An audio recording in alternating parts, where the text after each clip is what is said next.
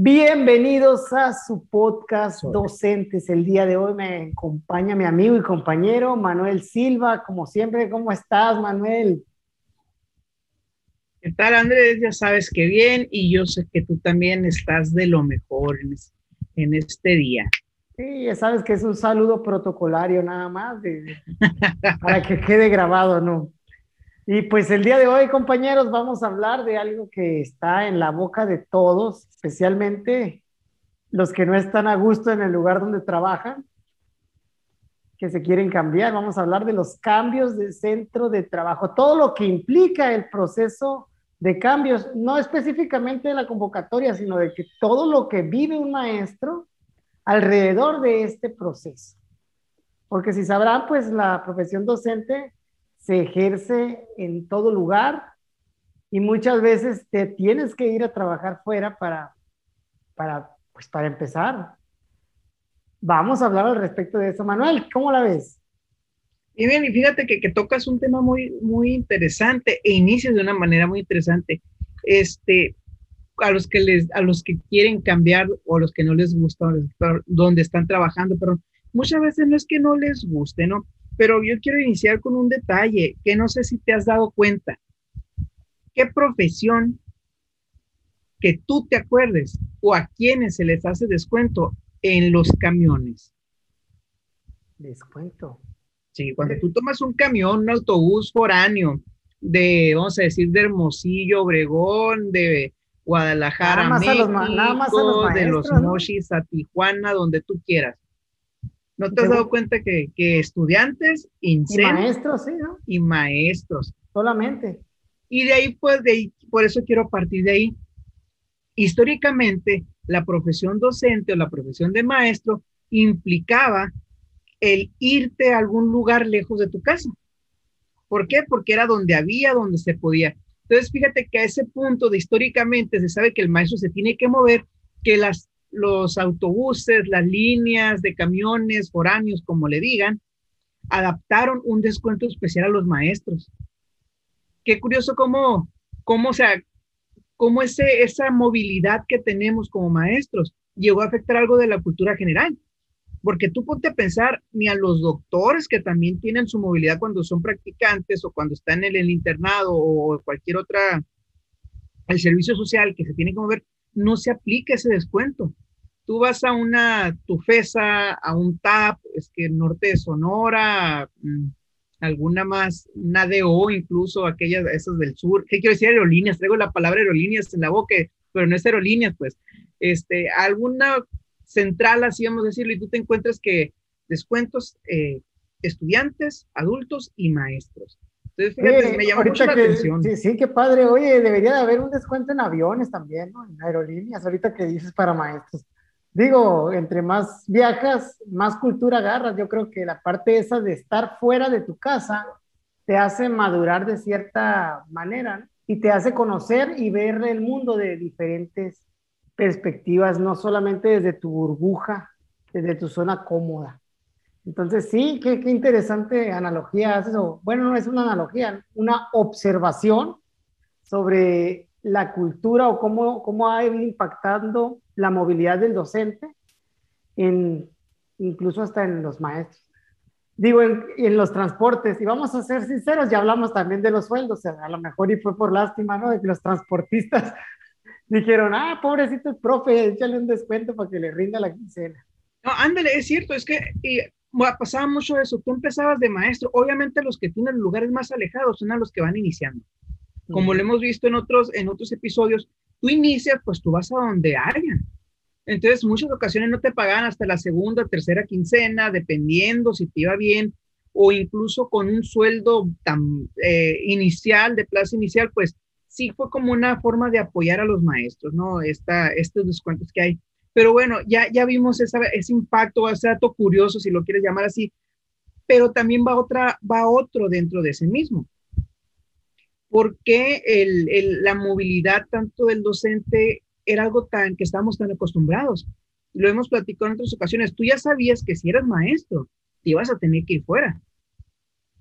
Incluso ya platicamos de aquellas personas que no aceptan este, el irse fuera por un tiempo. Sabemos que desde que tú decides ser maestro, sabemos que lleva una serie de sacrificios. Es una profesión muy enriquecedora, es una profesión que te deja mucho en la parte personal, en la parte, o sea, tu, tu crecimiento, tu desarrollo personal, las satisfacciones que te deja, pero sabemos que si algunas cuestiones no va a dejar es en economía y la otra es en sacrificios o sea, sacrificios que vas a tener. Sabemos que muchas profesiones requieren sacrificios, pero en el caso del maestro es el sacrificio de irte lejos, es el sacrificio de muchas estar separado de tu familia por tanto tiempo, es el sacrificio de que dures, como ha pasado con muchos maestros, seis meses, siete, ocho meses sin pagarte. Sí, oye, ahorita que dice sacrificio, y aquí no, pues rara vez mencionamos otras áreas, pero voy a mencionar, por ejemplo, telesecundaria, que, siempre, que están ubicadas siempre en, en comunidades alejadas y esas personas mínimamente diario viajan 20, 30 kilómetros por 20, 30 años de servicio. Es un gran sacrificio también de movilidad. Siempre, o sea, viven en una ciudad, salvo los que se queden en los, en los pueblos, pero es raro, yo veo la mayoría que, que viaja hasta 40, 50 kilómetros diarios para ir a dar clases en una telesecundaria. Y quiero pensar que también en, en primarias y en otras se da pero ese, ese nivel educativo, ese servicio, pues ese es casi, casi exclusivo. Son muy pocas las, las telesecundarias que están en, en ciudades ya urbanizadas. Sí, que, que es la modalidad de telesecundaria, pues que esté en las partes alejadas, una forma de que con menos recurso humano se pueda satisfacer o se pueda llegar a más, a más estudiantes. Y, y, como tú dices, es cierto, o sea, estamos hablando de telesecundaria, pero también todos los, todos los niveles. Tú imagínate el pueblo más alejado que te puedas imaginar, lo más alejado, en aquellas comunidades donde no hay luz, donde no hay servicios básicos, donde no hay agua, donde no hay carretera, pero lo que sí hay es un maestro y una Coca-Cola. ya hiciste un patrocinio, no, este podcast no está patrocinado por ninguna marca, pero pues ya dijimos que llega a todos lados las Coca-Colas y los profes. Sí, está patrocinado por Black Belt Taekwondo. Black Pero haberlo dicho bien, porque si no, ya la Black Belt Taekwondo Caborca. Pero hay academias en todos No, Manuel, pues tocas un tema muy, muy importante. Empezamos con la parte del, del sacrificio y sí es, pues es una realidad, ¿no? Hay que hacer muchos sacrificios. No vamos a decir que todos, pero sí todos en algún momento, ¿no? Y sí hay gente también que le toque la de buena suerte o la, la oportunidad, digamos, de, de, que sean de un lugar donde hay muchas vacantes en ese periodo histórico y pues que tengan la gran posibilidad de irse a su casa. Por ejemplo, mi caso, yo te voy a decir, cuando yo salí, me fui directamente a mi casa, Ciudad Obregón, pero todos los que eran de, ciudad, de, Hermosillo, que querían Hermosillo, tengo compañeros que están fuera todavía, después de 10 años. Entonces, eso es, depende mucho de, de dónde quieras, de cuál es tu proyección a, al futuro. Lo que sí quiero aclarar, y con el servicio profesional docente pasó algo muy curioso, que ya lo comentamos y lo recalco porque va en este tema, en el que la prelación pues fue como que lo más alto y hubo mucha gente que no quiso moverse, que digamos que pues ya los tiempos han cambiado y, vieron otras, otro tipo de, de, tienen otro tipo de visión, no sé, no sé cómo decirlo, pero no quisieron salir y tuvimos como una crisis muy rara de, de faltantes de, docentes. Muy rara, ¿por qué? Porque teníamos un listado de prelación de miles de maestros, pero a la par teníamos vacantes en, en ciertos lugares de, de, que nadie quería cubrir. Y bajaba y bajaba la lista y eran 50, cientos de maestros que decían que no y no había vacantes y niños perdiendo clases. Entonces, qué curioso. Y ahí hay una anotación muy buena ahora con UCICAM que hay una carta que les hacen firmar y que tienen que aceptar o renunciar cuando tienen una base, irse al lugar en donde se ocupa un maestro, ¿no? donde exista esa necesidad. Y creo que es algo, pues bueno, realmente, ¿no? Así habrá quien diga, yo no me quiero ir para allá y pues que diga, yo le digo adiós a la base y sigo participando. Pero al menos la necesidad ya la estás cubriendo con, con alguien, porque alguien te va a decir que sí, no, no le van a estar diciendo que no a las bases, pues ahora. Sí, tocas, tocas unos, unos temas interesantes que de hecho me voy desglosando, ¿no? Como ya, ya que el a irnos por partes. Este, antes, antes de la parte del proyecto de vida, sí es cierto, nos tocó una situación y, yo digo nos tocó porque fue cuando tanto tú como yo ingresamos en la función de supervisión. Este, tú recordarás qué tan difícil era conseguir eh, maestros que cubrieran en algunas comunidades.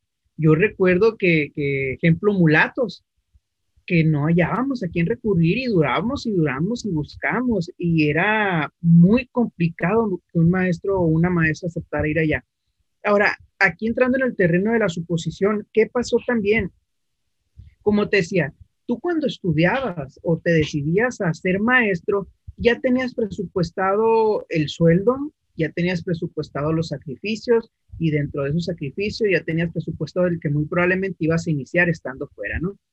Que iban a pasar algunos años hasta que tú llegaras. Eso cuando tú ya estás, pero y te digo, aquí entrando en el terreno de la suposición, Recordemos que esto fue también cuando ya se abrió no solamente a los estudiantes de normal, y muchos de esos estudiantes que, que no ingresaron al servicio por estar en una normal, a lo mejor no tenían presupuestado este tipo de sacrificios, no tenían presupuestado la, la paga. ¿Y qué pasa cuando tú pagaste una universidad que te costaba buena cantidad al mes? No es una cantidad, pero pues te, te costaba tu buen dinero al mes este, y resulta que pagaste, invertiste, y al momento de darte la plaza, pues te das cuenta que es una plaza que está, que ni donde conoces, donde ni has escuchado ese nombre, y que el sueldo realmente es un sueldo competitivamente muy bajo a comparación de otras carreras. Y tú dices, oye, yo invertí en una universidad muy buena, una universidad de paga, una universidad que les costó mucho a mis papás, no veo recompensado o no veo que esté retribuyéndose la inversión en lo que yo estoy ganando. Sí, tienes mucha razón. Podría ser, pero también creo que es una parte ideológica de, la, de las personas. Realmente, entre más avanza el tiempo, más, más acostumbrados a estar cómodos estamos. Es, salir de esa comodidad es difícil, es difícil. Ahora veo más que nunca, eh, por ejemplo, pues tú y yo sí salimos, ¿no? No voy a, no voy a aplaudir tanto, ¿no? Cada quien tiene su proyecto de vida y pues muy bien, el que, el que salió, pues qué bueno, y el que no también, pero veo cada vez más, más, y cuando digo salir me refiero a salir de casa, ¿no? A, dejar el nido, a volar, a ser independiente. Eh, veo más eso, buscar otra vez regresar a casa y pues de cierta manera está bien porque te ayuda a ahorrar pero no con una miras a, salir. A veces llegas al nido y te quieres quedar ahí otra. Y, te, y bueno, ya es como que mm, diferente, ¿no? Ya es baquetonada, diría yo.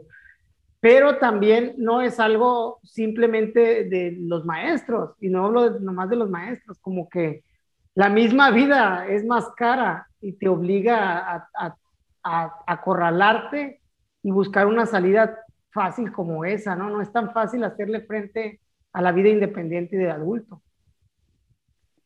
Sí, sí, no, y, y, como tú dices, cierto, no apliquen todas las profesiones y habrá quien nos escuche y diga, oye, es que ustedes nomás piensan que los maestros, pobrecitos, esto, eso. No, o sea, de hecho, fue lo que iniciamos diciendo, que históricamente se sabe que el maestro se tiene que mover. Habrá muchas profesiones que efectivamente, hay ingenieros, hay doctores, hay todo eso, pero pues estamos hablando de, de que históricamente el maestro se sabe que va a ir lejos, o se sabía y vemos cómo ahora, y no, no quiero decir estas generaciones, porque nos vamos a empezar, no vamos a escuchar muy viejos, ¿no? pero, pero también vemos cómo los procesos han cambiado. Y, como te digo, entrando en el terreno de suposición, yo pensaría que ese es uno de los factores. Probablemente no sea el único, pero puede ser uno. O tú como papá, oye, ves que tu hijo, tu hija, este, a quien tú le invertiste en una buena universidad, porque quiso ser maestra o quiso ser maestro, resulta que lo van a mandar a una parte muy lejana, que recordemos también que no son los mismos tiempos de antes, estamos batallando con muchos problemas de inseguridad. Te lo digo porque personalmente eh, yo lo pasé con mi esposa. Al momento de, ya había estado fuera en diferentes ciudades, había estado en Peñasco, había estado en otras partes, en Obregón, en Guaymas, eh, cuando ya con el servicio que le dieron su, su base definitiva o su vacante definitiva, pues estaba Maicova, donde recientemente habían matado no sé qué tantas personas, un grupo que bajó de la sierra de Chihuahua, Maicova está entre la, la parte serrana, los límites de Sonora y Chihuahua, estaba Sari, Sari Cotubutama, donde también hubo una masacre en tiempos recientes. O sea, te das cuenta que los lugares, oye, pues la piensas mucho. Eh, y estaba, creo que la última opción era, la otra opción era Agua Prieta, que también, pero pues era el punto, vamos a decirle, más mm, este, urbano que había, ¿no? Entonces, sí entiendo también aquellos maestros, que maestros que decían irse un lugar por la cuestión de la, de la inseguridad, la lejanía, lo que implica. Que sí es cierto, como tú dices, hay muchos maestros que por la comodidad, pero es que también no son los tiempos de antes. antes los jóvenes, muchachos, muchachas, estaban eh, abiertos a irse a cualquier parte, incluso lo vean como una buena experiencia, ok, voy a conocer un lugar que no conozco.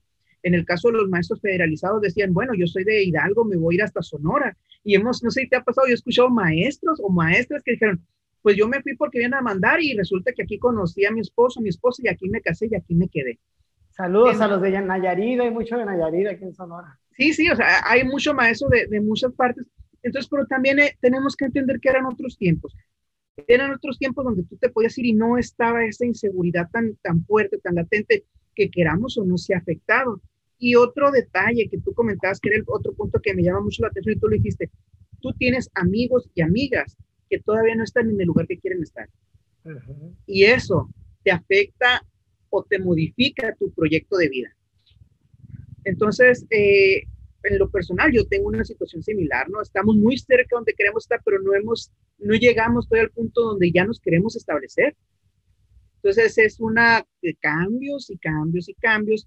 Y eso sabemos que le pasa mucho a eso también. ¿Y qué tiene que hacer? Tiene que, tiene que adaptar su proyecto de vida muchas veces a la posibilidad de cambio o la posibilidad de vacantes porque tú sabes que, que, no en todos los niveles es lo mismo, no es la misma movilidad que tenemos a lo mejor los maestros de primaria, que es en el caso que yo creo que es más fácil o más factible un cambio. Uh, ¿Por qué? Porque el número somos más, o sea, es el, vamos a decir, el nivel más numeroso en cuanto valga la redundancia al número de docentes. Pero tenemos preescolar, tenemos especial, tenemos educación física o educación secundaria, donde son menos. Y ahí te tienes que esperar a que haya un espacio. Y más allá en aquellas comunidades este, voy a mencionar una aquí muy específica de, de, de Sonora, Empalme, por ejemplo. Empalme llama la atención porque hay muchísimo maestro. Hay mucho maestro que, que salió de Empalme y realmente los espacios son pocos. O Guatabampo.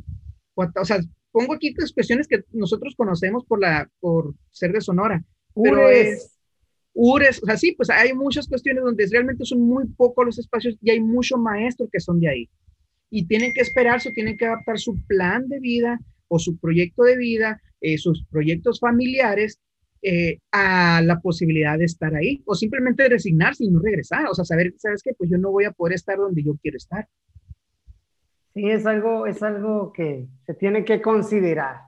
Pero bueno, Manuel, ahorita estamos hablando de eso, ¿no? De la adaptabilidad que tiene que tener un maestro de saber. Resiliencia. De ser resiliente. Digo, aprovechando que acaba de pasar el consejo técnico de la resiliencia. Y bueno, ¿qué te parece si hablamos de lo que, lo que significa ser foráneo para un maestro? Sí, claro, claro que sí. Porque pues la mayoría tiene que ser foráneo. Muchos son foráneos. Como te digo, son contados los casos de los que salen y llegan, pero sí los hay ¿eh? y dices, ah, pues qué a gusto. Pero bueno, el que regresa a su casa fue foráneo cuando estuvo en la normal. Entonces, de una u otra manera no te salvas de ser foráneo.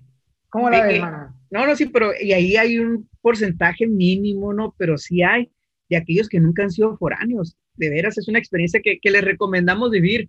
Eh, yo sí tengo compañeros que pues estudiaron su preparatoria. Vamos a poner caso Hermosillo, que es donde tú y yo estudiamos, ¿no? Este, estudian su prepa en Hermosillo, la, la normal, la licenciatura en Hermosillo, y resulta que por una posibilidad o lo que tú quieras, pues les fue bien y tuvieron en Hermosillo. Mm. O en el caso de, este, del CREN en Navojoa también sucede. Ah, palancón, vas a ver. por, lo que tú quieras, pero pues, realmente no, no tuvieron la oportunidad de vivir esta experiencia de ser foráneo, la cual en lo personal yo sí recomiendo mucho. Eh, este, ¿Por qué recomiendas ser foráneo, hermano? ¿Por qué? Mira, Primero que nada, sales de tu casa. ¿Qué te gustó más? ¿El hambre, la pobreza? ¿Qué es lo que más te gustó? Todo eso que pasaste, quieras o no, te ayuda a madurar. Te ayuda a ver, te ayuda a valorar lo que tienes en casa, te hace desarrollar habilidades este, que, pues, que las tienes que hacer o te las arreglas. Eh, yo recuerdo, lo platicaba a mi esposa hace, hace dos días, no sé, que una vez viví en un, eh, afortunadamente mis papás hicieron todo lo que estaba a su alcance para darme un lugar seguro, vamos a decirlo y todo, pero pues no era nada con lujos, o sea, realmente no, no era nada con lujos, pero pues era lo que, lo que me daban y les agradezco mucho todos los sacrificios que hicieron para que yo pudiera estar en un lugar seguro, cómodo y, y tranquilo, ¿no? Estás hablando pero de, pues en de cuando estabas en la departamentos normal de- o había un de enorme de esas así de, sí, de la normal, no, Ah, de la normal. Este, de maestro también nos pasó algo curioso. Y, digo, y era un ventanal de esas ventanas de, de casa de abuelita, que se abren completas. Pues no sé por qué la, no tenía ventana completa y tenía un pedazo de, no es plafón, es como hielo seco, le dicen, este, corcho, le dicen de muchas maneras, pues lo blanco.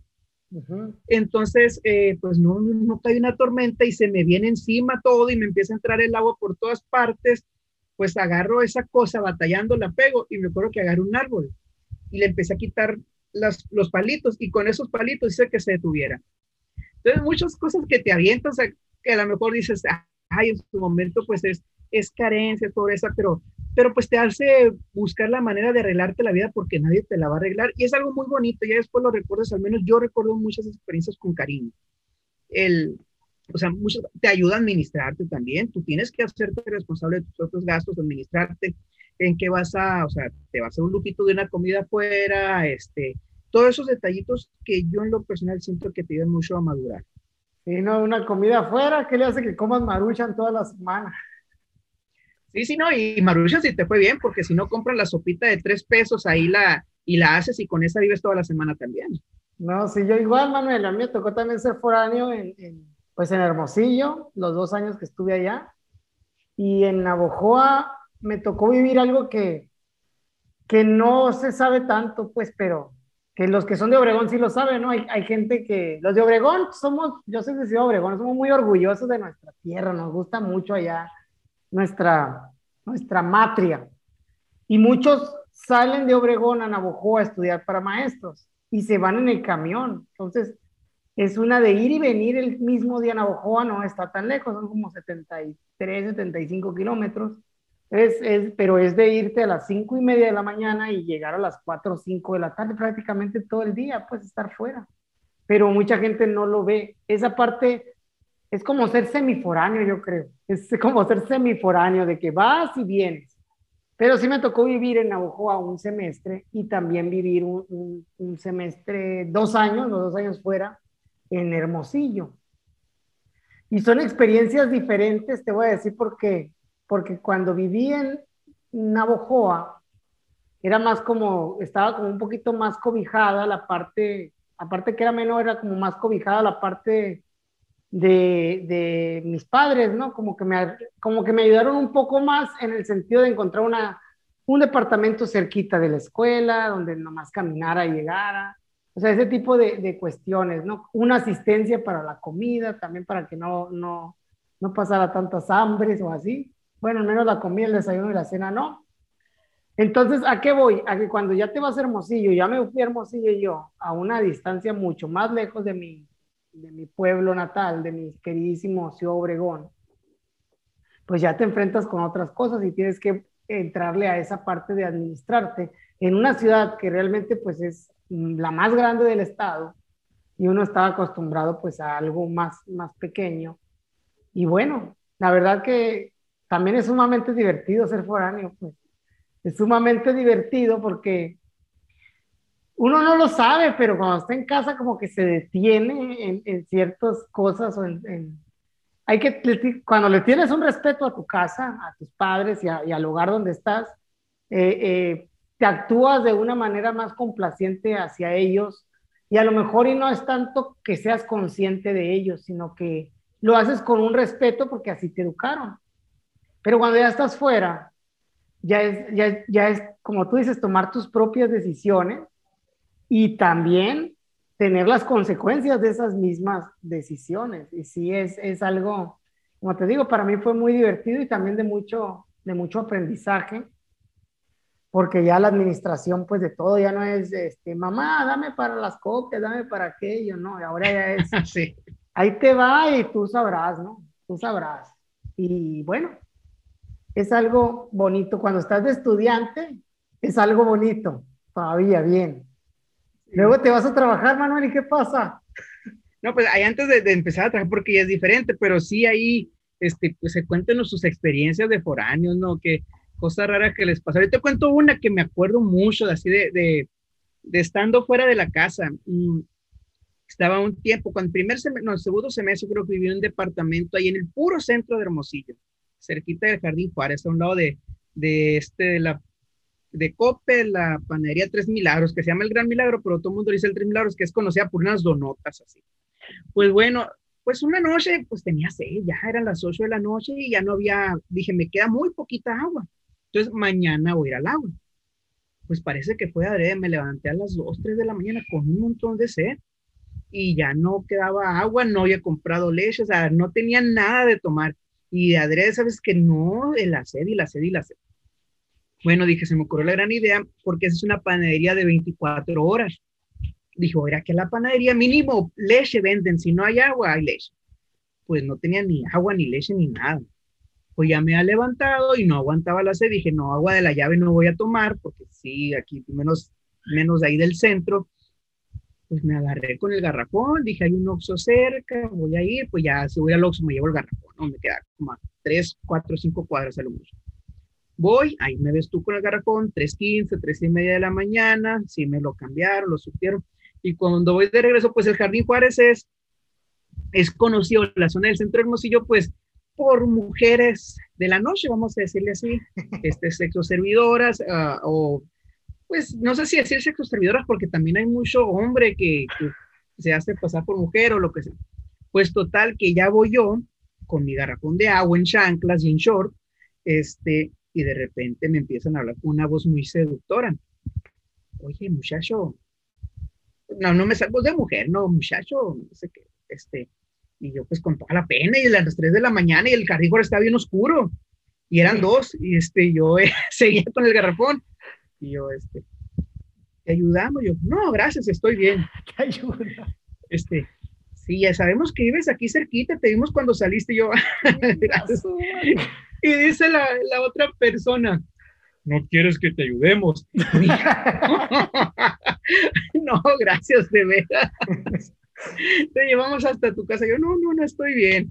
Entonces, cosas que ya, pues obviamente tomé el agua feliz, me dormí a las 4 de la mañana, el día siguiente todo desvelado por un vaso de agua, ¿no? Pero pues cosas que te pasan. Este, a mí se me hace que nos contaste nada más la mitad, Manuel. No, no cómo terminó. No, no imagínate te acompañamos. Ándale, ¿por qué no quieres? no, no, Pero pues, pues dices, ¿cómo es trabajar? Mm, yo realmente trabajé cuando recién salimos, eh, yo había comentado en una ocasión anterior que, que tuve la oportunidad de estar cerca, pero preferirme hasta Nogales. Ahí por cuestiones que pasaron terminamos viviendo 13 personas en una misma casa. Este, que eso es algo común, ¿eh? es algo común, no común de tantas personas, pero regularmente cuando eres maestro y te vas a hacer foráneo, buscas otros maestros para compensar un poquito el sacrificio y dividir los gastos de un hogar, de una casa, porque, pues ya lo hablamos, el, sueldo de maestro no te da para mantener una casa donde vayas a vivir tú solo, fuera de donde ya quieras estar, ¿no? Entonces, nada más un comentario. Sí, sí, sí, no me acuerdo si fueron 11 o éramos 11 o 13, ¿no? Este, y más en Nogales, que en Nogales es frontera, es carísimo. Eh, quienes íbamos un grupo de cinco hombres, quienes íbamos a, lugar, a buscar un lugar, no hemos encontrado, iba otro grupo de hombres y mujeres, eran seis creo, este, iban hermanos y todos, éramos, eran hombres y mujeres ellos y nosotros puros hombres. Resulta que ellos ya rentan un lugar y enfrente estaba una obra, el lugar muy nice, ¿no? O sea, y todo. Y el primer día, qué triste, el primer día que tú vas y te presentas, en ese tiempo era TGA, los talleres generales de actualización, o no me acuerdo si eran TGA o ya eran consejos técnicos, pero el primer día, tu primer día de trabajo, ya egresó a la normal en la escuela, y pues que cuando regresan, resulta que les, les vaciaron todo, todos los trabajadores de enfrente que estaban construyendo, y era obvio, pues, entonces, ¿qué pasa? Salieron eh, las muchachas, pues obviamente con la ilusión, este, de, pues, de su primer día, en zapatilladas, sus aretitos y todos los hombres también bien guapos, bien cambiados, pues habían dejado computadora, dinero, todo, les robaron absolutamente todo. Y aquí, de esas anécdotas que no sabes si reír o llorar, eh, ellos nos dicen, nos mandan mensajes, o sea, por más que íbamos cada quien en grupos separados, pues teníamos comunicación de que estábamos en Nogales. Mm, pues nos hablan, ¿sabes qué? Nos, nos robaron, este, nos mandan mensajes, pues vamos con ellos, ¿no? Y el policía al momento de tomar la declaración nos dice una frase de esas que se te quedan grabadas. Miren muchachos, este, aquí hay dos tipos de lugares en Nogales. Los lugares donde te roban y los lugares donde te matan. Denle gracias a Dios que este es uno de los lugares donde te roban. pues ese fue, o sea, ese fue el consuelo que dio el policía, ¿no? Pues ya cada quien siguió buscando por su lado y ellos encontró una casa que era de una colonia, en la colonia de los maestros, que era una casa muy grande. Era muy cara, pero pues ya entre 11, éramos 11, nos quedaba como de 500 pesos, yo creo. Que en ese tiempo no me acuerdo, 50 dólares, fíjate, era. En ese tiempo, pues hace ya algunos años, este, nos quedaba porque nos la cobraban en dólares. Pues bueno, ya empezamos. Una experiencia, ¿no? Ya después me fui a otra parte a vivir, pero ya a lo mejor siendo foráneo en, en un puesto diferente o estando otra cosa, eh, me da risa, yo le digo a mi esposa, de tantas partes que hemos vivido, porque mi esposa y yo hemos vivido tanto juntos como separados por diferentes situaciones, este, Guaymas, Obregón, Hermosillo, Nogales, Agua Prieta, Cumpas, este, Peñasco, eh, no sé si me está faltando alguno, y aparte los lugares que hemos recorrido por esto mismo. Entonces, pues tú me conoces que, que soy de buen diente y yo te puedo decir, lugar que me digas, te puedo recomendar un lugar para comer. O sea, donde tú me digas, eh, ciudad, pueblo, te puedo recomendar un lugar para comer. Y son de esas cositas que dices, ay, pues si nunca sales de tu casa, pues nunca las vas a vivir o a lo mejor las vas a vivir de otra manera. Pero pues hay curiosidades, ¿no? No, sí. Manuel, a ver, ¿cuántos lugares dijiste? Siete. Vamos, vamos viendo quién, quién ha viajado más, porque yo también tengo una larga lista de, de, de lugares, ¿no? A ver, vamos a mm, Nogales, Peñasco, Obregón, Hermosillo, Guaymas, Cumpas, Agua Prieta, este... ¿Pero Hermosillo lo cuentas por la normal? Sí, yo por mí por la normal. Sí, porque mi esposa es de Hermosillo, ¿no? Este, ay, no sé si, según yo son todos, no, no me acuerdo si se me pasó algo. Pues si yo te cuento la normal. Bueno, trabajé en Magdalena, pero no viví en Magdalena, viajaba, como tú sabes, este... Eh, mira, ahí te voy yo, Navojoa, Obregón, Navojoa, Hermosillo, Obregón, Caborca, pero ahí trabajé en Pitiquito, ¿no? Caborca. Eh, Guaymas, de Guaymas Nogales, Nogales Peñasco, Moctezuma, ocho. Y regreso a Caborca, ¿no? Nueve acá. Ahí está, me ganas con uno. no, pues ese cambio es la normal. Yo te cuento, ¿no? Eh, esa es la experiencia que yo tengo de ser foráneo eh, ya diferente, porque de maestro yo sí fui muy afortunado y me fui a Ciudad Obregón a estar un año. Ya después me vengo a, Caborca a trabajar, trabajando en, la escuela José Carmelo de Pitiquito. Un saludo a, a todo el personal de esa escuela, si escuchan el podcast. Una escuela que le tengo mucho cariño porque pues ahí trabajé un año realmente, ¿no? Pero fue la primera escuela trabajé de este sector donde estoy y la única, así como escuela, como escuela la única, pues entonces sí, le tengo como con un cariño, ¿no? A la, a la escuela José Carmen. Entonces, ¿a qué voy? A que ahí ya, ya me toca también ser foráneo y yo sí viví solo, me tocó venirme a, a, a vivir solo, pues nadie quiere vivir conmigo, estoy bien enfadoso. Mm, ya me iba a casar con, con mi esposa, y pues ya estábamos buscando algo donde ir acomodando pues para vivir los dos. Entonces sí, esa parte de ser foráneo sí me tocó vivirla diferente porque ya tenía un compromiso, ¿no? Ya tenía un compromiso y pues prácticamente los que no se han casado no saben o sí saben y por eso no se casan, pero tienes que ahorrar mucho para, para poder hacer tu, digo, si te quieres quieres tener una fiesta, ¿no? No a todos les gustan las fiestas, pero si quieres una fiesta, tienes que, que ahorrar bastantito. Sale caro darle comer a la raza. Pero, pero te diviertes, yo no me arrepiento de nada, ¿no? Fue uno de los días más felices de mi vida, el día que me casé. Después de ahí yo creo eh, todo lo que conlleva eso, un matrimonio, crear una familia y todo eso para adelante. Pero ya, hasta ahí creo que se acaba el ser foráneo, ¿no?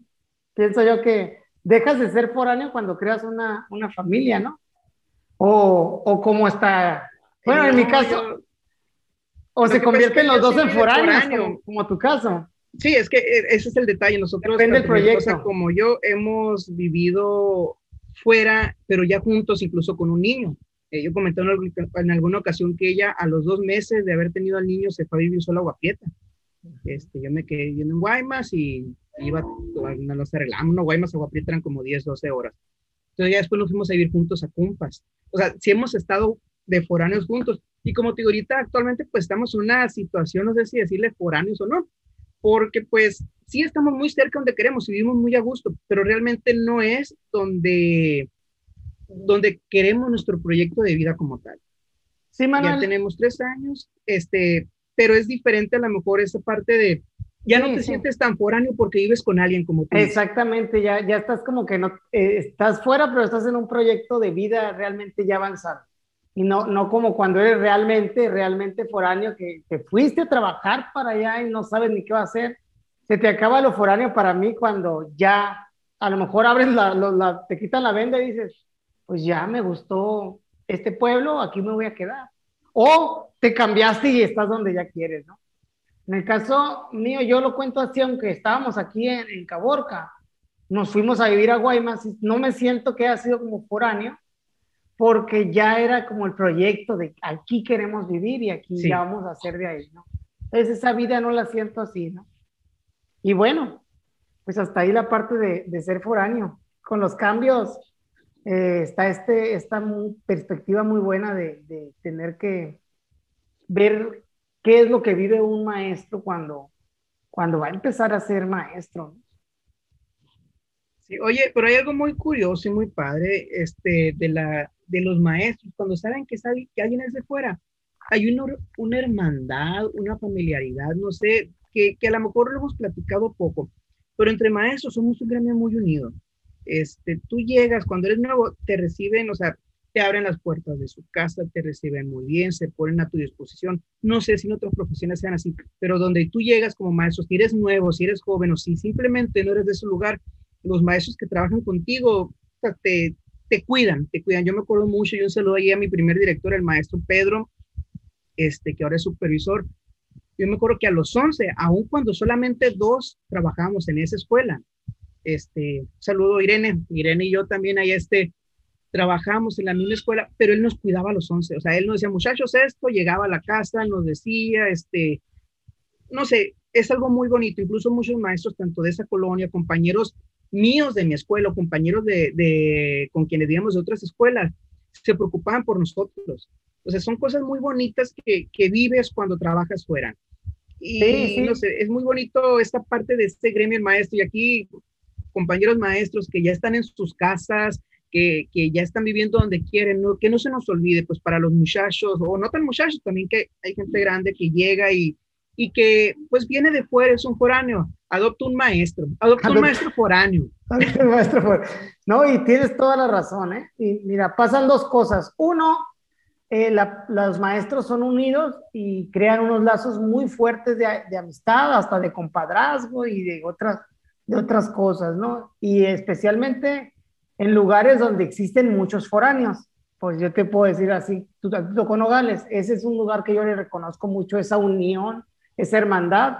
San Luis Río Colorado también se me hace que llegan foráneos y se hacen muy amigos todos los foráneos porque son muchos, ¿no? Y hacen como que ese núcleo familiar. Y otro, en las comunidades donde más alejadas eh, están, eh, hay una, todavía como que hay un respeto, una admiración por el maestro y un cariño muy especial por parte de la comunidad y por parte de las familias. Me tocó ir una vez a, a dejar una maestra a, a Tubutama con la supervisora y íbamos y todo, y ya había una, una persona de la sociedad de padres de ahí, de la escuela donde iban, ya tenía todo para ver dónde iba a dormir, dónde iba a quedar, dónde iba a rentar la, la maestra que llegaba. O sea, sí era como que, ah, ya llegó la maestra, y muy, o sea, una muy buena actitud de servicio hacia, hacia eso, ¿no? Hacia los, los maestros. Digo que en lo, más, eso se da más en las comunidades eh, rurales, más que en lo urbano. En lo urbano, pues es como que cada quien se rasca con sus propias uñas y como que son los mismos maestros los que te cobijan y ya saben dónde te vas a quedar o no, o te abren a veces una, un lugarcito ahí en, su sala o algo para que, para que pases la noche mientras te, te acomodas. Y eso es algo realmente sumamente valioso. Sí, y, pues mencionas algo muy padre, porque yo me inicié de los maestros, pero tú dices la sociedad general, y es cierto, padres de familia, este, incluso empresas, yo recuerdo, como tú dices, en Mulatos, un ejemplo, la mina era quien le daba hospedaje a los maestros. O sea, daba sus instalaciones, daba de sus recursos para hospedar a los maestros que trabajaban en los pueblos de los alrededores. He conocido casos de presidentes municipales que llega el maestro, llega la maestra, y tú te quedas en mi casa este, el tiempo que tú quieras y no te voy a cobrar nada. Eh, o llegan, si a otras partes es que ya tenemos la casa del maestro o ya tenemos este edificio que es del ayuntamiento que te lo vamos a condicionar para que tú estés. Entonces, es una parte muy bonita de lo que te decía las satisfacciones de ser maestro. Eh, lleva sus sacrificios, pero pues te llevas esas gratas experiencias, el cariño, o sea, y no es algo que tú te ganaste, solamente por el hecho de ser, o sea, me refiero, no te ganaste porque tú te ni conoces a la gente y ya te tienen un cariño, ya te tienen una estima, ya te tienen un cuidado. Y, y dices tú el respeto y todo, pues vamos a hablar un poquito, un tema delicado mencionarlo, incluso delincuencia, delincuencia organizada, este, respetan mucho al maestro.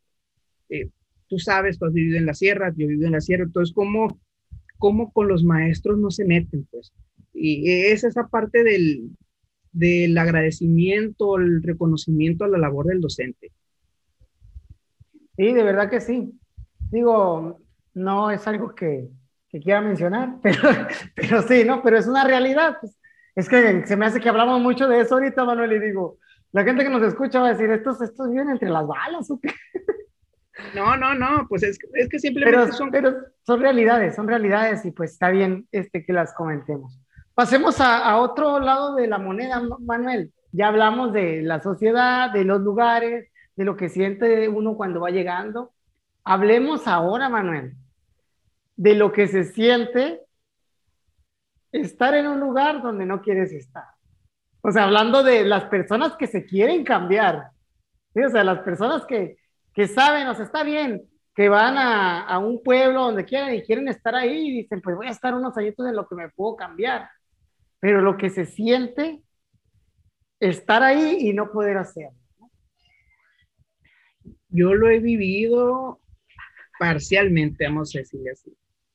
Este, me gustaba mucho el lugar, viví muy a gusto, pero se dieron situaciones de, esto, de este último tipo que comentábamos que, que pues nos, o sea, no poder, no, no es algo que tú quieras estar, o no simplemente no estás acostumbrado, a lo mejor es eso, yo pienso que en nuestro caso, cuando estás acostumbrado a ese tipo de situaciones y dices, no, pues este, por más bonito que esté el lugar, por más linda que es la gente, no quiero vivir este tipo de situaciones.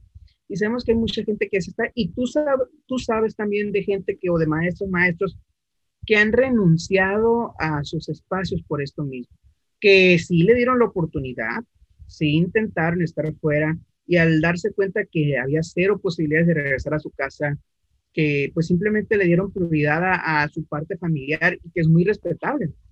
Es muy respetable darle, o sea, el, haber evaluado la situación, sabes qué, en qué medida, sabemos que hay prioridades en lo personal, yo tengo mis prioridades muy bien definidas y el trabajo no es ella, o sea, es una prioridad, pero no va a estar jamás encima de mi familia, ni, ni jamás de mis, de mis creencias personales, ni nada de eso.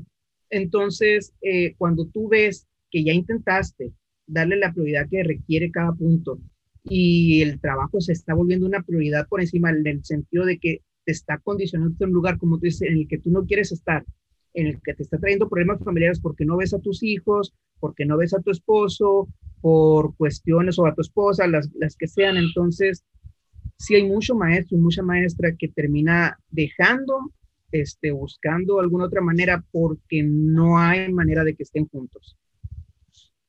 Sí, sí, sí, de hecho sí. Y es algo que, que puede ser parcial o la incertidumbre que, que, estás viviendo de no saber si se va a dar o no, porque a veces el proyecto de vida que tengas, pues no, no, no se te acomoda, no se te acomodan las cosas para, para que puedas llevarlo tal como tú quieres, principalmente en este aspecto de la movilidad. Hay gente que se conforma con acercarse, ¿no? Hay gente que se va acercando y que van viviendo pero sí la sensación es, es, pues no es algo grata. y no es que todo el día estés pensando en eso, ¿no? Pero sí debe de haber unos días durante el ciclo escolar que estás fuera que, que te llegue, que te llegue ese, ese sentimiento de, de, qué va a pasar conmigo, ¿no? ¿Qué va a pasar conmigo si no, no me voy a poder mover o algo?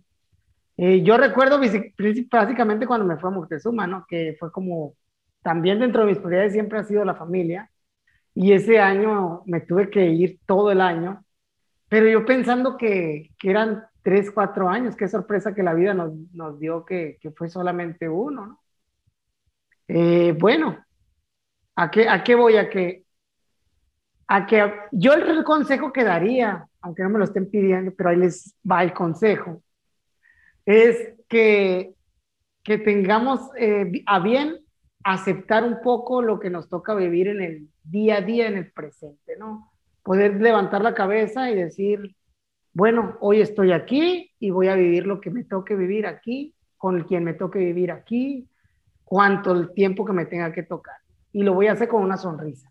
Y ese sería un muy buen consejo, ¿no? Para, para que el día de mañana que, que te estés acordando de lo que viviste, lo recuerdes como lo estamos platicando así, con, con una alegría, que ah, qué bonito vivía allá, algo que, que, es finito, que va a terminar. Entonces, por ahí va, sería un poquito mi, mi consejo, Manuel. Te voy a copiar la frase tuya, te lo compro. O sea, totalmente de acuerdo, me encanta ese consejo. Eh, a mí me gusta mucho pensar en que, en que somos, vivimos etapas.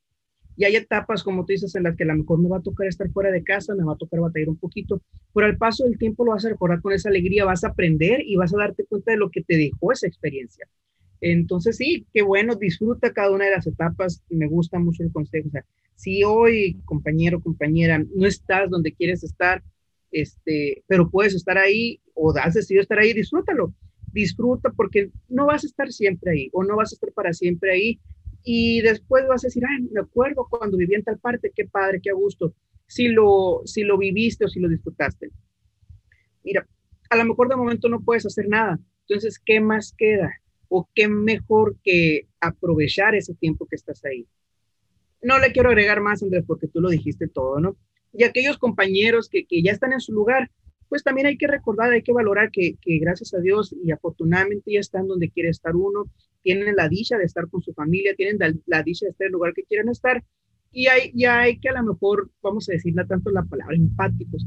Hay que ser empáticos con aquellos maestros que están pasando por momentos difíciles eh, como digo, tenemos una comunidad muy bonita, tenemos una hermandad muy bonita entre los maestros y pues adopta un maestro por año. Adopta un maestro por año. Manuel 2021. no, sí, la verdad es que sí, es, es algo importante, ¿no? Porque principalmente para el que apenas se va y no está conociendo nada afuera, pues es, realmente se le va a venir un, un cúmulo de experiencias juntas que depende mucho de qué persona sea, le pueden hacer que, que sea una experiencia muy gratificante o puede ser una experiencia muy sufrida también.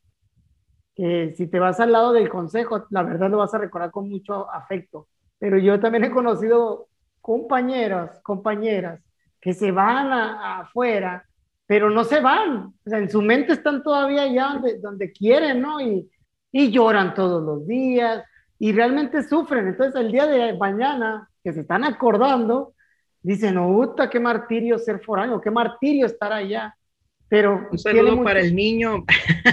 Tiene mucho que ver con, con, esa parte, pues, de que lo sepas, lo sepas manejar. Y es una fortaleza, ¿no? Es una, creo que es algo que se puede desarrollar. Bien, sí, pues saludos para un compañero de no, así le dicen el niño, un saludo, me acuerdo mucho de él de que odiaba estar en Nogales. eh, ya lo ventilaste sin raspar muebles. No, no, por eso dije, dije el apodo, quienes lo conocen saben, quienes no, pues no saben quién es. Bueno, Manuel, pues entonces, eh, siguiendo me gustaría, Manuel, a lo mejor ya por último, para ir cerrando esto, hablar un poco, ya hablamos de lo que se siente, ya hablamos de lo que simboliza o significa, tanto ser foráneo en la normal como ser foráneo fuera.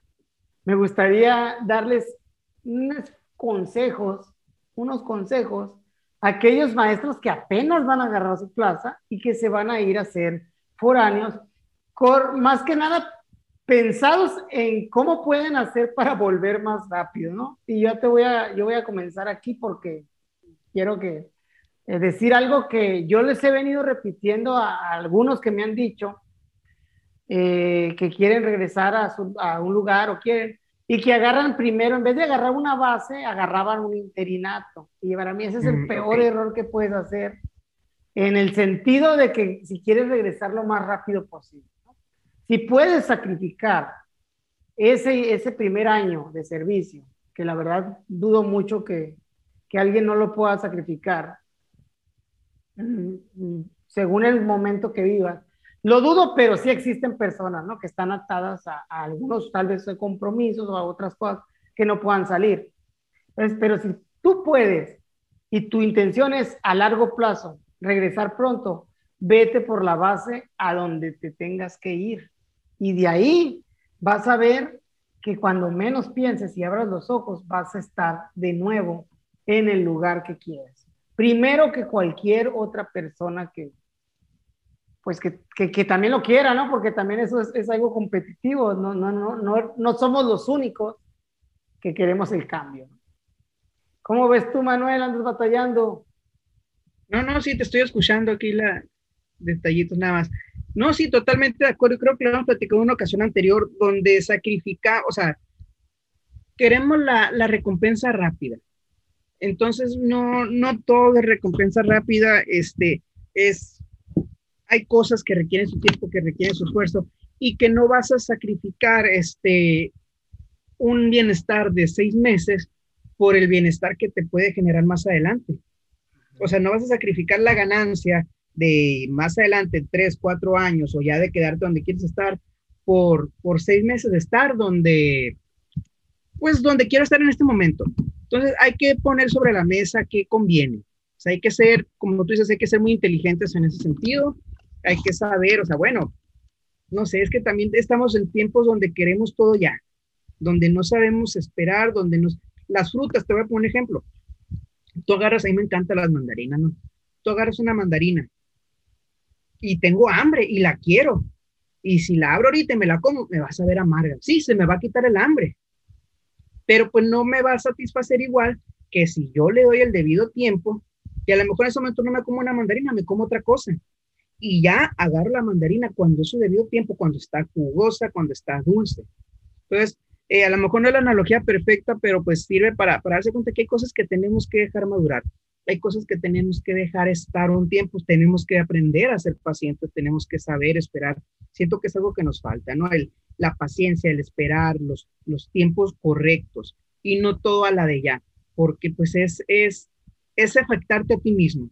Entonces, sí, totalmente de acuerdo, Andrés, contigo de como un consejo para, para estar en el lugar que quieras estar, valora, o sea, ten a la mano o ten este visto qué es lo que quieres. Sacrificar el, el después o el futuro por el ya, o a lo mejor sacrificarte un poquito ahorita, pero garantizar el futuro de estar donde quieres estar. Sí, ese es el principal consejo realmente, ¿no? Lo bueno que ahora bueno, ahora que viene lo de las bases, que ya tienes que ir a, un lugar bueno para el servicio, porque se, hay ocupacia, ocupacia, perdón, que ocupan todas las vacantes, pero también las personas que agarren la base, pues lógicamente eh, en el proceso de readscripción, pues más fácil pueden llegar a sus lugares, en los procesos de cambios, más fácil pueden llegar a, a sus lugares. El segundo consejo, pues ya lo dijimos ahorita, que era disfruta y vive, ¿no? Y vive lo que te, lo que te toque, lo que tengas que vivir en, en, los lugares y conoce a las personas que tengas que conocer. Sí, sí, yo con eso me quedo, me encantó, yo pienso que eso es lo mejor para cerrar, disfruta, vive, aprovecha, este, y es para toda la vida, ¿no? A lo mejor lo pasó para cada etapa de tu vida. Si eres estudiante ahorita, disfruta tu etapa de estudiante o de estudiambre, como les digo muchas veces, no va a durar para siempre ya después el, haber estudiado te va a rendir frutos, te va a generar ganancias y, y, vas a vivir de esos frutos. La semilla hay que plantarla, hay que regarla, hay que dejarla crecer. Si tú quieres quitarle frutos a ese, ese tallo chiquito, lo vas a terminar rompiendo.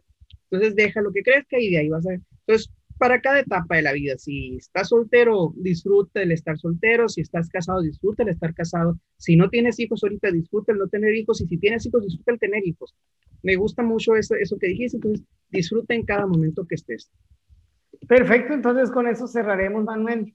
Hay que disfrutar.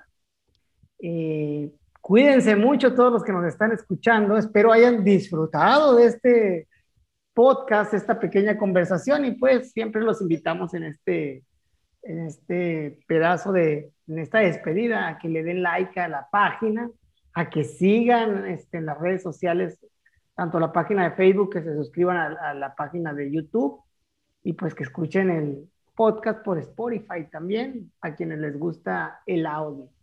Reciban un saludo de parte de mi compañero y amigo Manuel y de un servidor.